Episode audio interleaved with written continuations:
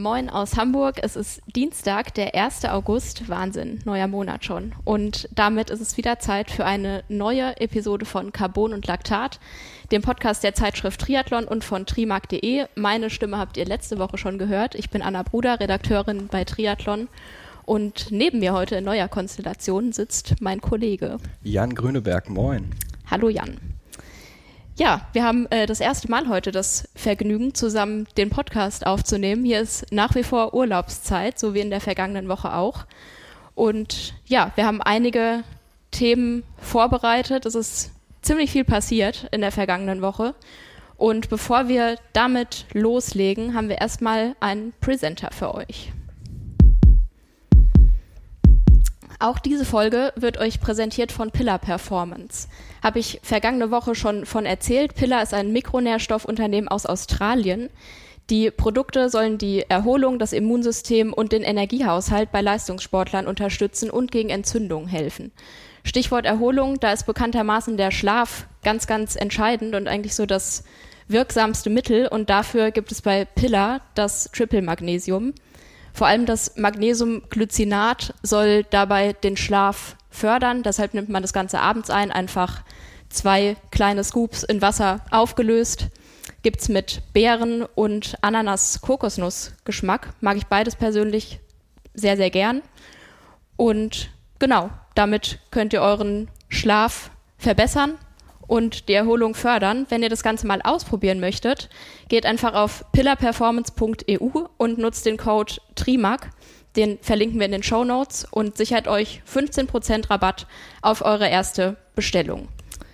Genau, probiert gerne das Triple Magnesium aus oder den, das Immunsystemprodukt, je nachdem, wie der Bedarf da gerade bei euch ist. Und ja, viel Spaß damit. Ja, Jan, äh, wo fangen wir an? Ich würde sagen chronologisch, oder? Ja, ich denke, wir fangen äh, am vergangenen Donnerstag an. Ja, ganz genau. Normalerweise passiert sowas immer dienstags, nachdem ein Podcast rausgekommen ist. In diesem Fall war es dann der Donnerstagmorgen. Und zwar geht es natürlich um Thomas Steger. Das werdet ihr sicherlich mitbekommen haben, dass es ja kann man vom Dopingfall sprechen, auf jeden Fall von einer Sperre aufgrund eines Verstoßes gegen die Anti-Doping-Bestimmungen. Genau, das ist seit Donnerstag Vormittag raus. Thomas Steger, österreichischer Triathlet. Ja, kann man eigentlich sagen, einer der besten, zumindest aus Österreich, auf der Mitteldistanz, hat wirklich gute Ergebnisse schon eingefahren in der Vergangenheit und ist jetzt ein Jahr gesperrt, allerdings schon ab Anfang Oktober vergangenen Jahres. Das heißt, die Sperre läuft in ungefähr zwei Monaten aus. Genau. Ähm, gesperrt ist er wegen des Besitzes unerlaubter Substanzen oder unerlaubter Methoden. Das besagt dieser Artikel. Es geht konkret um ein Asthma-Spray. Laut seiner eigenen Aussage, es gibt keinen positiven Test oder ähnliches, sondern es wurde eben nur dieses Asthma-Spray gefunden.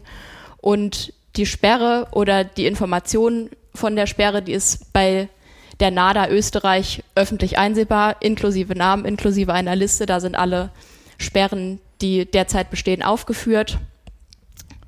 Genau, und über diesen Kanal haben wir letztlich auch davon erfahren und uns darüber informiert, haben dann alle möglichen Kanäle aktiviert, auch Thomas Steger selbst angeschrieben, der sich da zuerst mal nicht äußern wollte und dann letzten Endes doch ein Statement veröffentlicht hat. Genau, der hat das Ganze dann nämlich auf seinem Instagram-Kanal publik gemacht und hat dann auch erst davon berichtet, dass er wohl von einer anonymen Person verleumdet wurde, ähm, einfach Teil eines Doping-Netzwerks zu sein. Und daraufhin soll es dann wohl diese Hausdurchsuchung gegeben haben, bei der dann das Asthma-Spray gefunden wurde. Und dann wurde er erst für vier Jahre gesperrt. Weil er bei der Verhandlung nicht aufgetaucht ist. Genau deswegen. Und dann hat er sich aber nochmal einen neuen Anwalt gesucht, weil sein erster Anwalt ihm wohl geraten hat, nicht zu der Verhandlung zu erscheinen. Ähm, und hat dann die Sperre auf ein Jahr reduzieren können bei dieser Verhandlung. Genau. Ja, das Ganze ist eben jetzt erst öffentlich geworden und Thomas Steger selbst auch erst an die Öffentlichkeit gegangen, als es eigentlich schon ja kann man sagen, zu spät war, aber auf jeden Fall, als es eh schon veröffentlicht war, man ja kann dann eben verschiedene Eindrücke gewinnen. Ich finde, es macht so den Eindruck, als wollte er es verheimlichen, solange es irgendwie geht, in der Hoffnung, dass es vielleicht gar nicht rauskommt. Ja, auf jeden Fall. Also hätte ja auch fast geklappt. Ja, ja, also hätte fast geklappt. Zwei Monate, zehn Monate der Sperre sind schon rum. Vielleicht hat sich der ein oder andere mal gefragt, warum er auf keiner Startliste steht in diesem Jahr. Genau. Aber so ein bisschen ist er auch irgendwie unterm Radar geblieben. Also ja, also hat schon äh, lange kein Rennen mehr gemacht. Das letzte Mal in Almere ein DNF. Warum, weiß man nicht, aber das, das kann ja immer passieren. Das macht ja erstmal nicht misstrauisch, aber er hat eben nicht kommuniziert, ob er verletzt ist oder ja. ob es sonst irgendwelche Probleme gibt. Und da kann man sich natürlich schon drüber wundern. Ich muss dazu sagen, wir haben vor, das ist jetzt auch schon ein paar Wochen her, haben wir irgendwo irgendwann mal einen Kommentar bekommen, was macht eigentlich Thomas Steger? Dann, also das konnte ich erst überhaupt nicht einordnen, wir alle konnten das nicht einordnen, haben dann bei ihm geguckt und haben gesehen, ja gut, er fährt den Wendelpass hoch, er trainiert und so weiter und irgendwie nichts Besonderes, aber er steht halt auf keiner Startliste und absolviert keine Rennen. Jetzt erstmal auch nichts, wo man per se irgendwie misstrauisch werden wird. Jetzt mit der neuen Information natürlich schon und das ja, hat alles einen ziemlich komischen Beigeschmack, wie ich finde. Ja, aber auch verrückt irgendwie, dass das erst zehn Monate wirklich, also zehn Monate später publik wird, nachdem die Sperre eigentlich schon ausgesprochen war. Aber das lag auch daran, dass das Berufungsverfahren so lange lief. Ja, genau.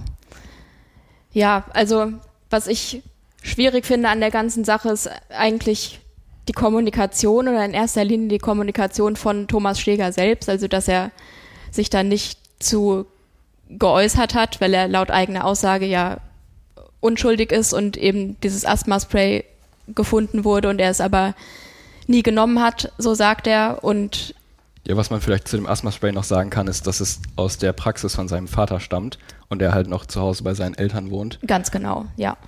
Und seit 2014 abgelaufen, also eigentlich nichts, wo er sich äh, Sorgen machen müsste, zumal es ja nie einen positiven Test gab oder alle Tests, die gemacht wurden, immer negativ waren, sowohl im In- als auch im Ausland. Ja, und dass man damit dann nicht an die Öffentlichkeit geht, sofort, wenn man auch zu Unrecht beschuldigt wird oder so, das kann ich nicht nachvollziehen. Ja, das sehe ich ähnlich. Ja, genau. Also ich habe, wie gesagt, die NADA Österreich kontaktiert und auch die Schiedskommission, die diesen Fall rechtskräftig entschieden hat. Die NADA wollte mir keine weiteren Details preisgeben zu dem Fall und hat mich dann eben an diese Schiedskommission verwiesen. Da bis jetzt auch noch kein Erfolg, also keine Rückmeldung. Da bin ich sehr gespannt drauf, wie, ob der Fall sich noch irgendwie weiterentwickelt oder ob es dann im Oktober einfach erledigt ist. Ist auch die Frage, wie dann die Ansicht von Thomas Steger ist, zum Beispiel jetzt von anderen Athleten, wenn er dann wieder in das Renngeschehen eingreifen sollte. Also ob ihm jetzt einfach geglaubt wird und das so hingenommen wird, dass es so war und dass er laut eigener Aussage ja unfair behandelt wurde, ob, oder ob man da vielleicht doch irgendwie auch ein bisschen misstrauisch ist. Ja, also ich glaube, wie gesagt, aufgrund der gesamten Kommunikation, dass er nicht proaktiv äh, da was verkündet hat, sondern erst äh, ja, jetzt ist es raus und jetzt schreibe ich dazu was. So kommt es eben rüber, finde ich, nach außen. Ja, ist es schwierig. Und vor allem mit den ganzen Posts von vorher, die er da getätigt hat mit einem neuen V2 Max Bestwert und einen Com, den er am Mendelpass geholt hat und da Radprofis hinter sich gelassen hat. Das ist alles nicht ganz so schlau gewesen, glaube ich. Vor allem, wenn er auch sagt, dass sein einziger Sponsor PWAC, also er ist ja auch Teil des PWAC Racing Teams, dass die halt komplett hinter ihm stehen und ihn trotzdem, also ihn halt weiterhin unterstützen. Also das wäre ja auch noch ein Grund gewesen, das irgendwie eher zu kommunizieren. Ja, absolut. Weil man halt keine, keine Angst vor Verlusten oder so haben muss. Absolut. Hinsichtlich dessen. Genau. Und also er weiß ja auch, dass die NADA Österreich im Gegensatz zu Deutschland, die hat eben diese öffentliche Liste, wo alle Sperren aufgeführt sind. Das war mir so ehrlich gesagt auch nicht bewusst und ich war erstaunt, wie lang die, diese Liste ist und was da für Namen draufstehen. Mir war jetzt sonst keiner bekannt, außer eben Thomas Steger, aber es ist öffentlich einsehbar. Und wenn man das weiß und weiß, dass man eine Sperre bekommt oder eben so ein Verfahren am Hals hat, dann ja, wäre ich immer dafür, das proaktiv zu kommunizieren, dass eben vielleicht keine Missverständnisse aufkommen oder dass man sich da so ein bisschen eher aus der Affäre ziehen kann vielleicht. Genau. Ja, also wir haben dazu jetzt keine, keine weiteren Ergebnisse. Das steht jetzt so im Raum. Wir haben seine Aussage, die wir jetzt in keine Richtung irgendwie bewerten können, sondern einfach erstmal so akzeptieren müssen. Und ja, ich bin einfach gespannt, was passiert, wenn diese Sperre ausläuft und wie er sich dann ins Renngeschehen zurückmeldet oder auch nicht.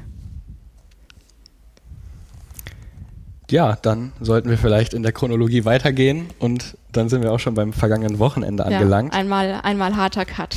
Harter Cut ähm, zum nächsten Thema. Wir kümmern uns jetzt um die Rennen vom vergangenen Wochenende und starten dann am Samstag mit dem WTCS-Rennen in Sunderland. Ganz genau, Großbritannien. Aus deutscher Sicht sehr erfolgreich. Annika Koch hat ihre erste WTCS-Medaille errungen auf Platz drei, dabei die viertschnellste Laufzeit aufgestellt, was ich echt beeindruckend finde, weil eben Cassandre Beaugrand, eine der besten Läuferinnen auf der Kurzdistanz, die hat gewonnen. Die war schneller als sie und äh, Lombardi, auch eine Französin, die zweite wurde und Gwen Jürgensen, auch bekanntermaßen eine sehr, sehr gute Läuferin, die waren schneller als Annika Koch und dann eben schon sie. Platz vier in Hamburg, ein Sieg im Weltcup in Huatulco, also ich glaube, bei der geht's richtig nach vorne. Ja, konnte jetzt auch seit Montreal ihr WTCS-Ranking von 57 auf Platz 13 verbessern. Ja, das ist stabil auf jeden Fall. Ja, ich habe auch äh, bei der bei World Triathlon eben gelesen, so verschiedene Lehren, die man von diesem Rennen ziehen kann. Da stand dabei, dass Annika Koch, dass sie einfach immer besser und besser wird. Also ich glaube, die kann sich auf jeden Fall freuen, jetzt so in Richtung Olympische Spiele, wie das vielleicht noch weitergeht. Ist jetzt auch die höchst gerankte deutsche Athletin in der Rangliste. Ja. Also richtig, richtig starkes Rennen auf jeden Fall. Marlene Gomez-Göggel wurde Fünfte, also auch richtig starkes Ergebnis. Valentin Werns als bester Deutscher auf Platz 11. Und eine Erkenntnis, die ich einfach extrem beeindruckend fand, ist, dass Frankreich irgendwie nicht zu schlagen ist. Oder zumindest es jetzt am vergangenen Wochenende nicht war. Ja, also bis auf Beaugrand waren ja, also die war ja in Hamburg an Start, aber bis auf Beaugrand waren eigentlich alle Franzosen im Höhentrainingslager noch in Font-Romeu. Und äh, das hat sich wohl bezahlt gemacht, so wie man die Ergebnisse interpretieren kann. Das, also das Doppelsieg kann so bei den Männern, ähm, bei den Frauen auch zwei Französinnen auf dem Podium, das Mixed Relay gewonnen. Ja. Also besser geht's eigentlich nicht. Nee, besser geht's eigentlich nicht. Die, ich will jetzt nicht sagen, dass sie sich zurücklehnen können, aber äh, Olympische Spiele im eigenen Land und dann mit so einer, mit so einer Mannschaft an den Start zu gehen, das äh, ja, ist, glaube ich, ganz großes Kino dann. Die haben sich auf jeden Fall was vorgenommen für das Heimrennen. Definitiv und äh, zu Recht. Äh, ein Staffelformat gab es auch, jetzt in Sunderland. Auch da, wie du schon gesagt hast, Frankreich hat gewonnen vor Großbritannien und Norwegen. Allerdings ohne die beiden Norweger. Die sind nämlich für die Staffel nicht vorgesehen, tatsächlich. Ja, wir hatten da äh, Kontakt mit dem Nationaltrainer und der hat eben gesagt, dass Norwegen einen sehr, sehr großen Wert auf die, auf die Staffel legt, die da an den Start zu bringen, auch jetzt für das Testevent in Paris, was Mitte August ansteht. Da, genau, haben sie alle Athletinnen und Athleten dabei, die im Mixed Relay dabei sein sollen. Gustav Iden ist nicht dabei. Genau, Gustav Iden ist nicht Teil des Mixed Relay, da ist nämlich, äh, da sind nämlich Fiddle Thorn und Kaspar Storns vorgesehen, weil Frode Jermstad, also der Nationaltrainer, einfach der Ansicht ist, dass die beiden im Mixed Relay stärker performen können. Und ja, für Gustav Eden war es bis jetzt eh ein sehr schweres Jahr mit dem Verlust seiner Mutter ja. und den äh, Ergebnissen oder den, ja, den Ergebnissen, die er dann nicht liefern konnte aufgrund dessen. Und ich glaube, den wollen sie jetzt auch erstmal so ein bisschen außen vor nehmen und schonen und den mal ordentlich trainieren lassen und den wieder zu alter Stärke zurückfinden lassen, bevor sie ihn da irgendwo einsetzen. Und er ist aber auf jeden Fall noch nicht äh, abgeschrieben für Olympia. Also er ist immer noch Teil des Teams, ist jetzt noch nicht beim Testevent dabei im Mixed Relay, aber er hat immer noch die Chance, sich für Paris zu qualifizieren. Genau, das wird ganz klar so kommuniziert, dass der überhaupt nicht abgeschrieben ist und man ihm da auch äh, Chancen zusichert. Und der Meinung ist, dass er über einen guten Winter mit, mit gutem Training noch immer besser werden kann auf jeden Fall. Und äh, Norwegen will das Team oder die, die Mannschaft, die dann zu den Olympischen Spielen reist, erst im Mai final verkünden, also relativ kurz vorher. Christian Blumenfeld wird beim Testevent dabei sein, vermutlich aus dem Grund, weil der gute Chancen hat, einfach ganz, ganz vorn zu landen und wer unter die besten acht kommt insgesamt, der ist eben automatisch qualifiziert und ja, da stehen die Chancen für Blumenfeld eben nicht so schlecht, das dann schon direkt einmal einzutüten. Ja, das finde ich eh so bemerkenswert, wie man von, ja, also vor fast, also vor einem Jahr oder noch später war er eigentlich immer noch auf, halt auf Langdistanz getrimmt ja. und hat noch bei der 73 WM gewonnen und ist auf Hawaii Dritter geworden. Und in dieser Zeit, jetzt bis Ende Juli, in Hamburg auf der ja schnellsten Distanz eigentlich beim Supersprint ja. Vierter weltweit zu werden, das ist schon eine unfassbare Leistung und da kann man wirklich nur den Hut ziehen vor dieser ja Wandelbarkeit quasi eines Athleten. Ja, wie, auf jeden Fall. Und der eigentlich was, was man sagt, was fast unmöglich ist, so physiologisch mit Muskelfaserzusammensetzung ja. und so weiter wir reden jetzt zwar nicht von einem 100-Meter-Sprinter, das ist auch klar, es ist immer noch Ausdauersport, aber trotzdem, also jeder, der das mal gemacht hat, Langdistanz und vielleicht kurz danach eine Kurzdistanz oder andersrum oder so, weiß, äh, ja, dass die Spritzigkeit da auf jeden Fall mal flöten gehen kann. Ja, bei Christian Blumenfeld auf jeden Fall nicht und da bin ich sehr gespannt, was der beim Testevent abreißen wird. Ja. Also ich sag mal so, Top 8 ist auf jeden Fall realistisch. Ja, das definitiv. Gut, dann noch einmal weiter in der Chronologie und Rückblick aufs Wochenende. Da gab es nämlich einen relativ interessanten Disqualifikationsfall, wie ich fand. Ja, genau, es war nämlich der Ironman 70.3 Main, den Trevor Foley gewonnen hat vor Gregory Barnaby aus Italien und Justin Metzler, der danach Dritter geworden ist, nachdem Matthew Sharp disqualifiziert wurde. Was eigentlich ein, ja, für ihn ist es nicht so witzig, aber der Grund ist schon lustig, vielleicht nicht ganz so. Ähm, ich finde schon. Ja, er wurde disqualifiziert, weil sein Triathlon-Anzug bei Überqueren der Ziellinie nicht, Ziellinie nicht geschlossen war. Und das hat ihn dann den dritten Platz gekostet und ein Preisgeld, was für ihn natürlich äh, ja schon sehr enttäuschend ist, weil er auch sagt, er hat viel dafür investiert und das Podium ist für ihn auf jeden Fall eine große Sache. Und äh, ja, dass ihm das da so geraubt wird bei einer Regel, die wirklich inkonsequent durchgesetzt wird. Also ich, ja, das absolut. ist jetzt für mich das erste Mal, dass ich davon höre, dass das so durchgesetzt wird. Es steht auch so in den Ironman-Regularien drin, dass äh, die Uniform, wie sie dort genannt wird, bei Überqueren der Ziellinie komplett geschlossen sein muss. Ja. Ähm, ich kann mich aber an einige Fälle erinnern, wo das nicht der Fall war. Zum Beispiel bei dem Sprintduell von Rudy von Berg und Lionel Sanders in Oceanside im letzten Jahr. Da hatten beide ihren Anzug noch auf und lustigerweise hat äh, Trevor Foley, äh, Entschuldigung, nicht Trevor Foley, sondern Matthew Sharp, äh, letztes Jahr im den Ironman 73 Boulder gewonnen und mit hatte da auch Einteiler? mit offenem Einteiler. Ja, okay. Gut, also da blickt dann auch irgendwie niemand mehr durch ich habe schon wahrgenommen, dass alle Athleten ihren Einteiler zumachen. Ich dachte, es geht um Sponsoren. Das ist ja. wahrscheinlich auch der Fall, aber eben, dass es diese Regelung gibt, die dann wirklich zu einer Disqualifikation führen kann, finde ich auch ja. krass. Und ich habe mich gefragt, was ist denn, wenn der Einteiler kaputt ist? Also das passiert ja, ja auch. Bei Patrick Lange zum Beispiel hat man das ja oft schon mal gesehen, dass der das häufig genug. gerissen ist. Ich glaube, das war schon zwei oder drei Mal der Fall. Und äh, er sagt halt auch, dass es auch irgendwie sein Fehler war. Er muss das Regelwerk kennen. Klar. Aber es ist ja, wie gesagt, eine Regel, die so inkonsequent durchgesetzt wird, dass man das halt auch dann schon mal im Eifer des Gefechts vergessen kann. Ja.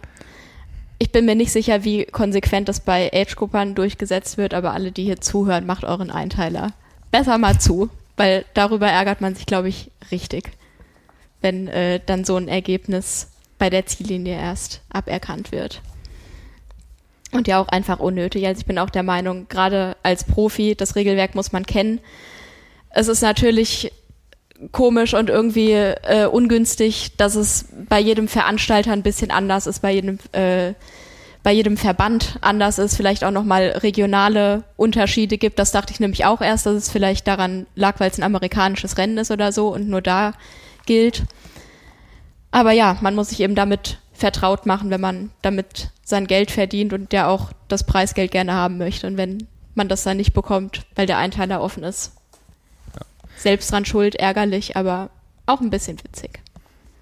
Was auch in den Regularien steht, ist, dass die Schultern jederzeit bedeckt sein müssen. Ich kenne das aber von Rennen in Amerika, dass Frauen zum Teil auch nur obenrum im Sport-BH unterwegs sind und den Einteiler irgendwie bis zur Hüfte runtergezogen haben, ähm, was in Europa tatsächlich auch nicht gestattet ist. Also das ist auch ein Gegensatz zwischen Amerika und Europa, dass du das dort machen kannst und hier nicht. Aber laut den Ironman-Regularien kannst du es ja nie machen. Ja, also ich habe es so verstanden, dass bei Frauen der Sport BH in Ordnung ist. So war es ja zum Beispiel auch in Frankfurt. Also bei Sarah Chu an Imogen Simmons kann ich mich auch erinnern, die sich auch wirklich umgezogen haben mit, mit Laufhose und dann nur im Sport BH äh, gelaufen sind. Aber ja, oben ohne wäre natürlich nicht erlaubt, aber wenn man es auf die bedeckten Schultern bezieht, geht Sport BH natürlich nicht. Also ich weiß nicht. Ich würde einfach auf Nummer sicher gehen und den Einteiler anlassen und ihn vor der Ziellinie auf jeden Fall schließen.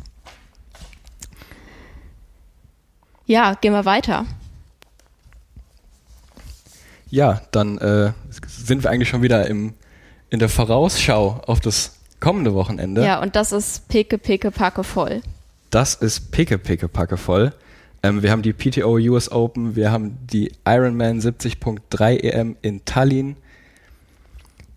wir haben noch äh, eine Langdistanz Deutsche Meisterschaft in Glücksburg beim Ostseeman. Darauf werden wir heute äh, nicht allzu viel eingehen oder eigentlich gar nicht. Das sei uns nachgesehen, einfach weil noch sehr, sehr große andere Rennen anstehen. Die Ergebnisse könnt ihr selbstverständlich am Montag dann bei uns nachlesen. Genau, der Ironman 70.3 Duisburg ist auch, das ist aber dann natürlich auch kein Profirennen, nur ein Age-Grouper-Rennen. Ja, womit fangen wir an?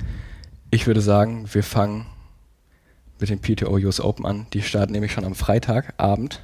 Um Ganz 23 genau. Uhr deutscher Zeit beginnt das Männerrennen.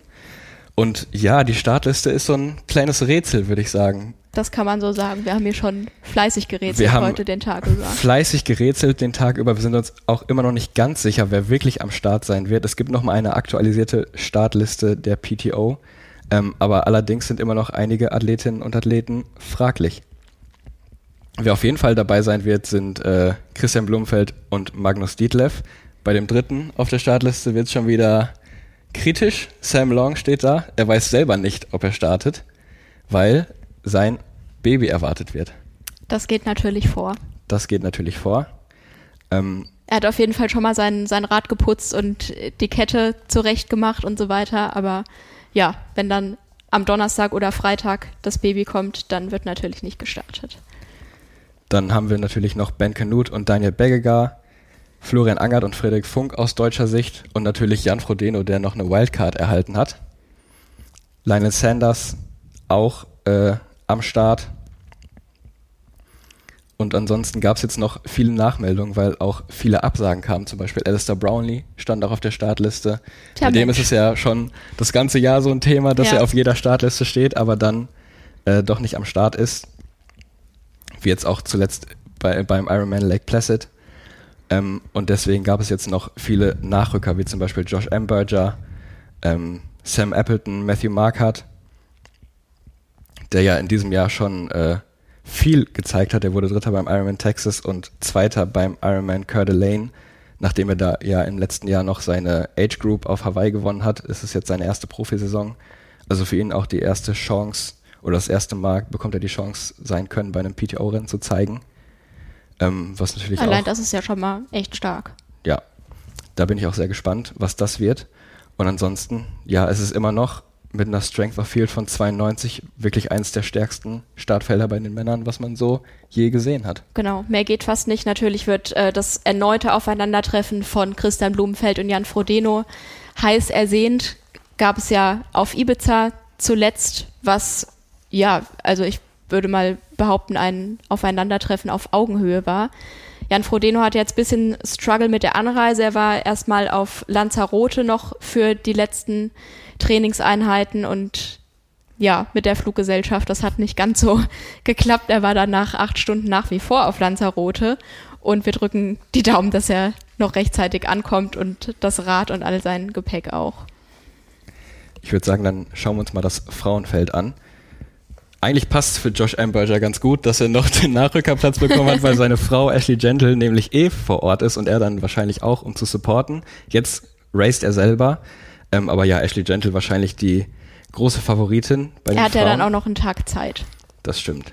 Er kann sich noch ein bisschen regenerieren. Genau. Die Frauen starten am Samstagabend, also sehr, sehr spät am Samstagabend deutscher Zeit und nachmittags äh, amerikanischer Zeit. Genau.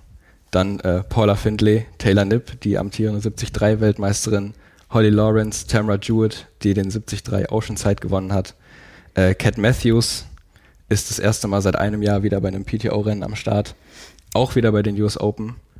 Genau, zu der kann ich noch ein bisschen was sagen, mit der habe ich gesprochen äh, in der vergangenen Woche schon. Das Interview könnt ihr bei trimark.de nachlesen. Wir haben sowohl ein bisschen eigentlich nur über die US Open gesprochen, was sie davon erwartet, vor allem aber über ihre zurückliegenden Monate, die ja sehr ereignisreich waren, sowohl aus mentaler Sicht als auch körperlich und in Bezug auf das Training und so weiter.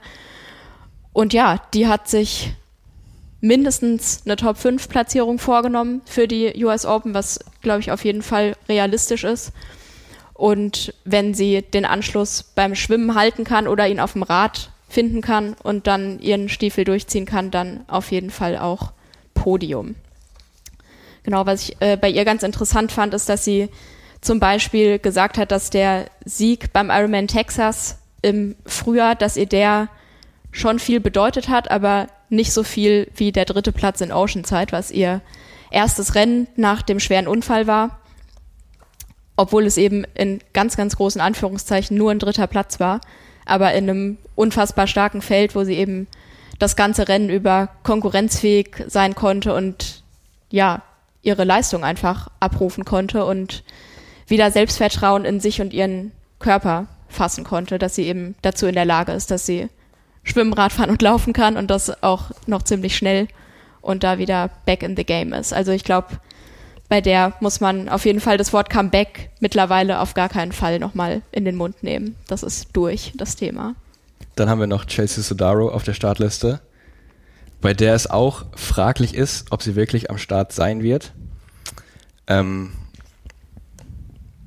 Marjolaine Pierre, das erste Mal auch bei einem PTO-Rennen dabei, die war auch schon sehr erfolgreich dieses Jahr unterwegs. Ähm, auf Ibiza zum Beispiel. Genau, auf Ibiza hat sie die Langdistanz-WM gewonnen.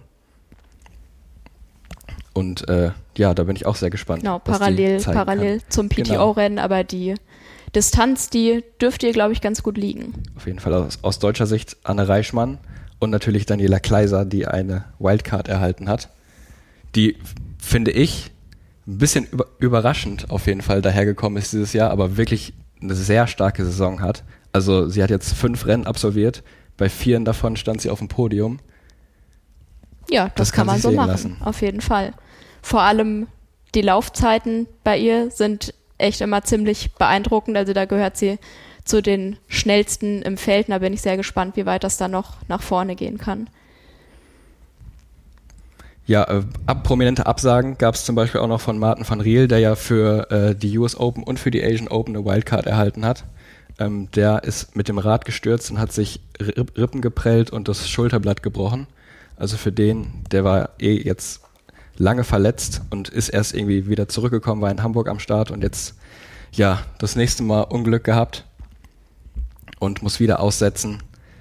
Ähm, das ist natürlich bitter für ihn. Ja, ist dann auch die Frage, wie so eine Saison dann überhaupt noch weitergeht oder ob man dann einen Cut macht. Ich meine, also ich hatte noch nie irgendwas gebrochen, auch nicht das Schulterblatt oder so. Ich weiß nicht, wie lange sowas dauert. Schlüsselbein wäre vielleicht unkomplizierter, aber ja, ein paar Wochen sind das schon und dann wieder ins Training einzusteigen und so gerade beim Schwimmen schwierig. Ja, Ruth Essel hat auch eine Wildcard erhalten, ähm, war auch erst lange verletzt mit Wadenproblemen, hat jetzt wieder Wadenprobleme, allerdings auf der anderen Seite. Ja, Mensch. und musste deswegen auch absagen. Ähm, Georgia Priarone, die den Ironman 73 Main am vergangenen Wochenende gewonnen hat, hat eine Wildcard oder hat den Platz jetzt erhalten dafür. Ähm, ja, die war eh in den USA, dann kann man das Rennen schon mal mitnehmen. Ja, auf jeden Fall. So zwei Wochenenden hintereinander, das ja kommt ja immer häufiger eigentlich vor und verläuft oftmals auch sehr, sehr gut und erfolgreich. Genau, weitere prominente Absage, da kommen wir gleich dazu, wenn wir über das nächste Rennen am Wochenende sprechen, ist Laura Philipp. Die hat sich gegen die US Open entschieden, vor ja, einigen Wochen eigentlich schon, weil sie den Reiseaufwand vermeiden möchte, weil sie eben sehr früh nach Hawaii fliegen will und dann nicht zweimal die USA-Reise auf sich nehmen will. Genau. Wir können uns vielleicht auch einmal die Strecke nochmal angucken für die äh, US Open. Also man kennt das, das 100-Kilometer-Format bei der PTO, 2 Kilometer Schwimmen, 80 Kilometer Radfahren und 18 Kilometer Laufen. Und ich glaube, so einen monotonen Kurs habe ich schon lange nicht mehr gesehen. Außer vielleicht hier am Deich beim Vierlanden-Triathlon. Das stimmt. Ähm, die Schwimmstrecke, wie man es kennt bei der PTO, äh, zweimal ein Kilometer mit Australian Exit. Ähm, in ja, Milwaukee ist der Australian Exit fast so lang wie die Schwimmstrecke. das ist wirklich ein sehr langer Landgang. Ähm, Werden Rad die starken Läufer beim, beim Schwimmen auch bevorteilt, ist doch gut. Ja, immer mal was Neues. Ja, ne? auf jeden Fall. Äh, der Radkurs aufgeteilt in sieben Runden a 11,4 Kilometer. Ähm, da geht es eigentlich auch nur hoch und runter. Es gibt einen Wendepunkt oder beziehungsweise zwei Wendepunkte. Und der Lauf ist auch aufgeteilt in fünf Runden. Da läuft man einmal kurz durch den Veterans Park in Milwaukee, dann geht es an so einem kleinen See vorbei und dann ist man auch schon wieder da. Muss man die Runden wohl selbst zählen, wäre jetzt meine Frage. Würde mir bei fünf und sieben Runden, glaube ich, schon schwer fallen. Ich glaube, bei, bei, der PTO ist es doch immer so, dass es äh, so Leute gibt, die die Schilder mit den Rundenanzahlen halten und es gibt auch eine Glocke auf der letzten Runde, wie man es von den Kurzdistanzrennen kennt. Ja, und überrundet wird wahrscheinlich niemand, der dann eine Runde weniger hat oder so. Ja, also zur Sicherheit vielleicht mal mitzählen, aber finde ich bei so krummen Rundenanzahlen durchaus schwierig. Ja. Genauso wie bei Wiederholungen von Intervallen, da bin ich mir auch manchmal unsicher. Hast du denn einen Tipp für die US Open? Oh, war ja. Da war ich jetzt nicht drauf vorbereitet. Ähm, ich lehne mich mal ganz, ganz weit aus dem Fenster und sage, dass bei den äh, Frauen Ashley Gentle gewinnen wird. Nein. Doch. Verrückt. Äh, ja, den Tipp gebe ich mal ab. Auf zwei setze ich. Ach doch, warum nenne ich? Cat Matthews wird Zweite. Und Platz drei geht an. Hm, hier nochmal. Ah, Taylor Nipp, darf ich nicht vergessen. Taylor Nipp wird Dritte. So. Jetzt du. Ich würde ja sagen, Taylor Nipp gewinnt mhm. vor Tamra Jewett und mhm. Ashley Gentle. Und bei den Männern tue ich mich schon ein bisschen schwerer, aber ich glaube, da macht das ganze Magnus Dietleff vor Christian Blumenfeld und Clément Mignon. Startet der? Das sehen der, wir dann. Das sehen wir dann. Okay. Da. Seine Freundin startet. Ja, das heißt ja nichts. nee, also, das wird nicht so sein, weil nämlich äh, Christian Blumenfeld gewinnt vor. Hm. Na gut, vor Magnus Ditlev und Platz 3. Eigentlich möchte ich immer gerne einen Deutschen aufs Podium setzen. Ah, nee, nix für ungut. Aber, nee, komm, Daniel Beckegar wird Dritter. Zwei Dänen auf dem Podium. Ein sehr skandinavisches Podium. Ja, auf jeden Fall. Warum nicht? Warum nicht? Und was wetten wir? Vielleicht ein Eis, wenn das äh, Wetter hier wenn mal es nicht mehr wird. regnet, vielleicht ein Eis. Ja. Fünf Minuten Zeitslot pro Tag ungefähr gerade. Jo. Apropos Skandinavien. Tallinn. Ja. Oder ist es das ist gar nicht Skandinavien? Nee, ne? nicht ist so richtig, glaube ich. Ah, mit, mit Geografie hatten wir es hier ja, schon oft nee. im Podcast. Bitte, bitte keine, keine Hate-Nachrichten dazu. Wir kaufen uns einen neuen Atlas. Ja, genau. Ein baltisches Land auf jeden ja, Fall. Baltikum. Ja. Entschuldigung. Die äh, 73 Europameisterschaft steht an von Ironman. Das bedeutet, es gibt jeweils drei Slots bei Frauen und Männern für Taupo. Natürlich schon, weil Lachti jetzt ein bisschen knapp wäre. Also Qualifikationszeitraum geschlossen und dann schon für das nächste Jahr im Dezember. Hätte man auf jeden Fall sehr viel Zeit zum Trainieren. Einmal kurz was zur Strecke. Die dürfte auf jeden Fall schnell werden. Es gibt jeweils zwei Rad- und Laufrunden.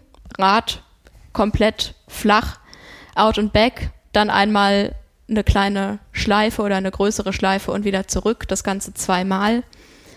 Zwei Runden eben auch beim Laufen. Der Laufkurs wird als Rolling bezeichnet. Höhenmeterangaben sind da jetzt keine dabei, aber ja, wahrscheinlich wird es nicht richtig bergig sein.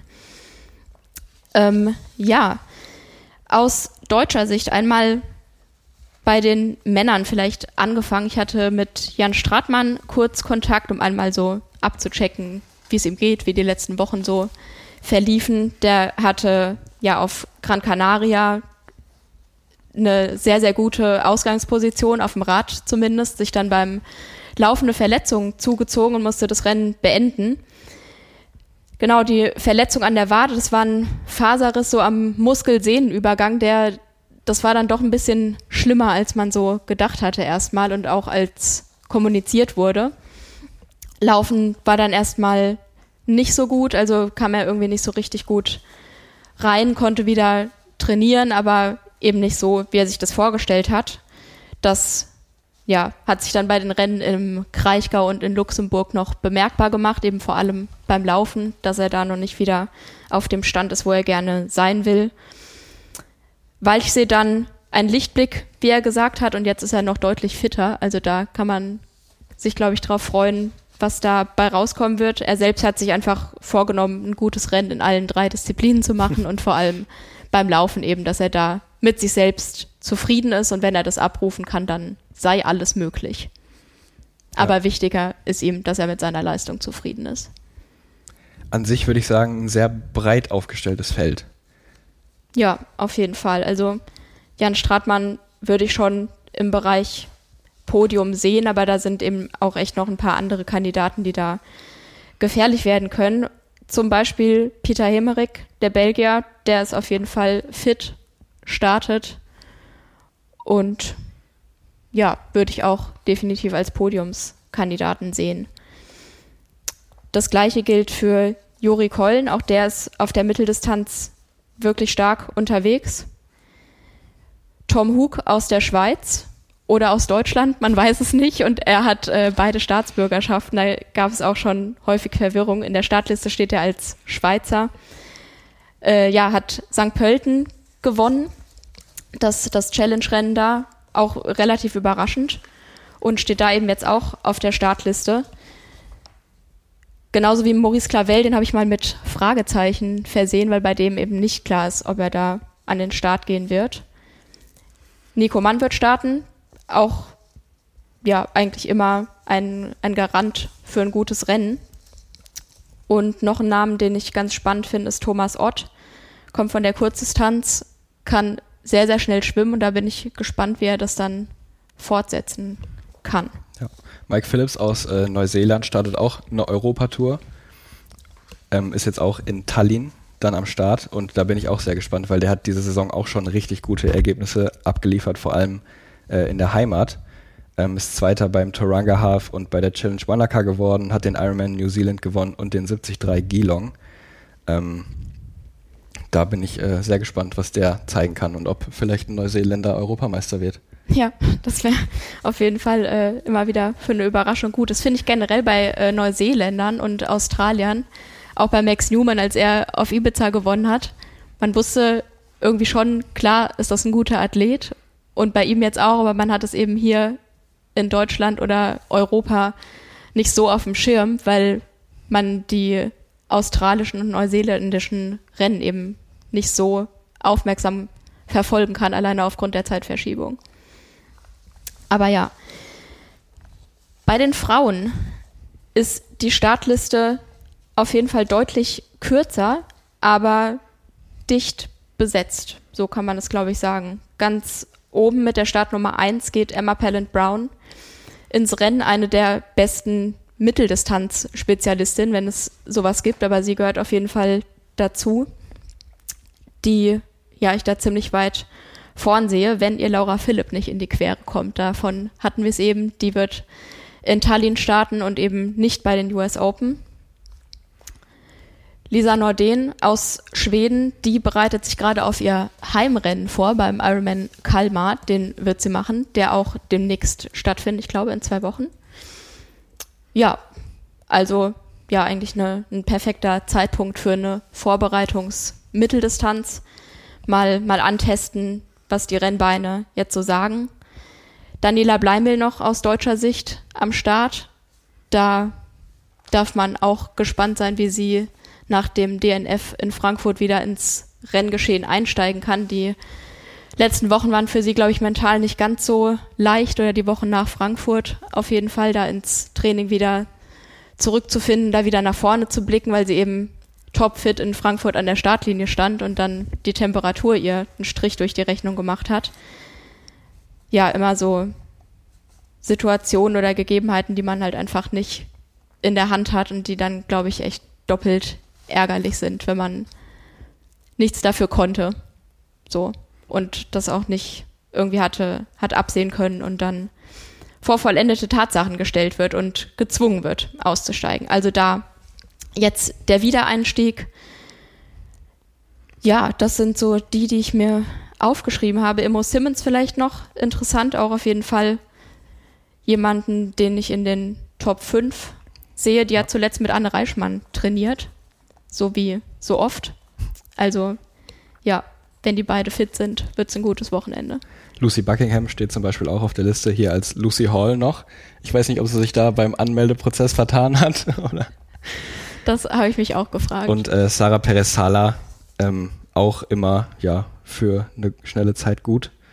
Ähm, aber ich glaube, das wird sich vorne zwischen Emma Pallant Brown und Laura Philipp abspielen. Pallant Brown ja eine brutal schnelle Läuferin. Ja. Ähm, das könnte sehr, sehr spannend werden. Ja, ich hoffe es. Auf jeden Fall. Ja. Hier noch ein Tipp. Eins, zwei, drei. Eins, zwei, drei. Ich würde sagen Philip Pallant Brown. Nur den. Also in der Reihenfolge der Startnummern. Ja, gut. Ja, was soll ich dazu jetzt sagen? Nee, Laura Philipp gewinnt. Emma Pallant Brown wird Zweite und Immo Simmons wird Dritte. Ja. Und bei den Männern setze ich äh, Peter Hemmerich gewinnt vor Jan Stratmann und Nico Mann. Bei den Männern muss ich ein bisschen überlegen, weil es nicht einfach ist. Nee, es war jetzt auch total spontan aus der Hüfte geschossen. Wahrscheinlich habe ich Unrecht. äh, ich glaube, ich weiß nicht, was ich glaube. Ich glaube, ja, Peter Hemmerich gewinnt vor Jan Stratmann und Tom Hug. Oha, gut.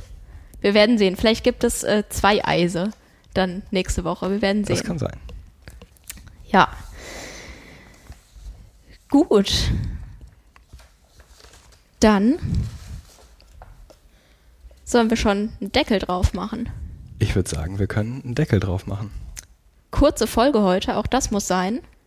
Wie gesagt, Urlaubszeit, viel zu tun. Nächste Woche ist das Ganze dann vorbei. Da ist äh, Nils dann wieder am Start und atmet durch nach Abgabe der neuen Ausgabe. Wir auch. Und ja, danke fürs Zuhören. Macht's gut. Bis Macht's zum gut. nächsten Mal. Bis zum nächsten Mal. Und ja, viel Spaß beim Angucken der Race Action am Wochenende oder beim Selbstrennen machen, wenn ihr irgendwo am Start seid. Zum Beispiel beim Ostseeman. Viel Erfolg, viel Spaß und bis dann. Bis dann. Ciao.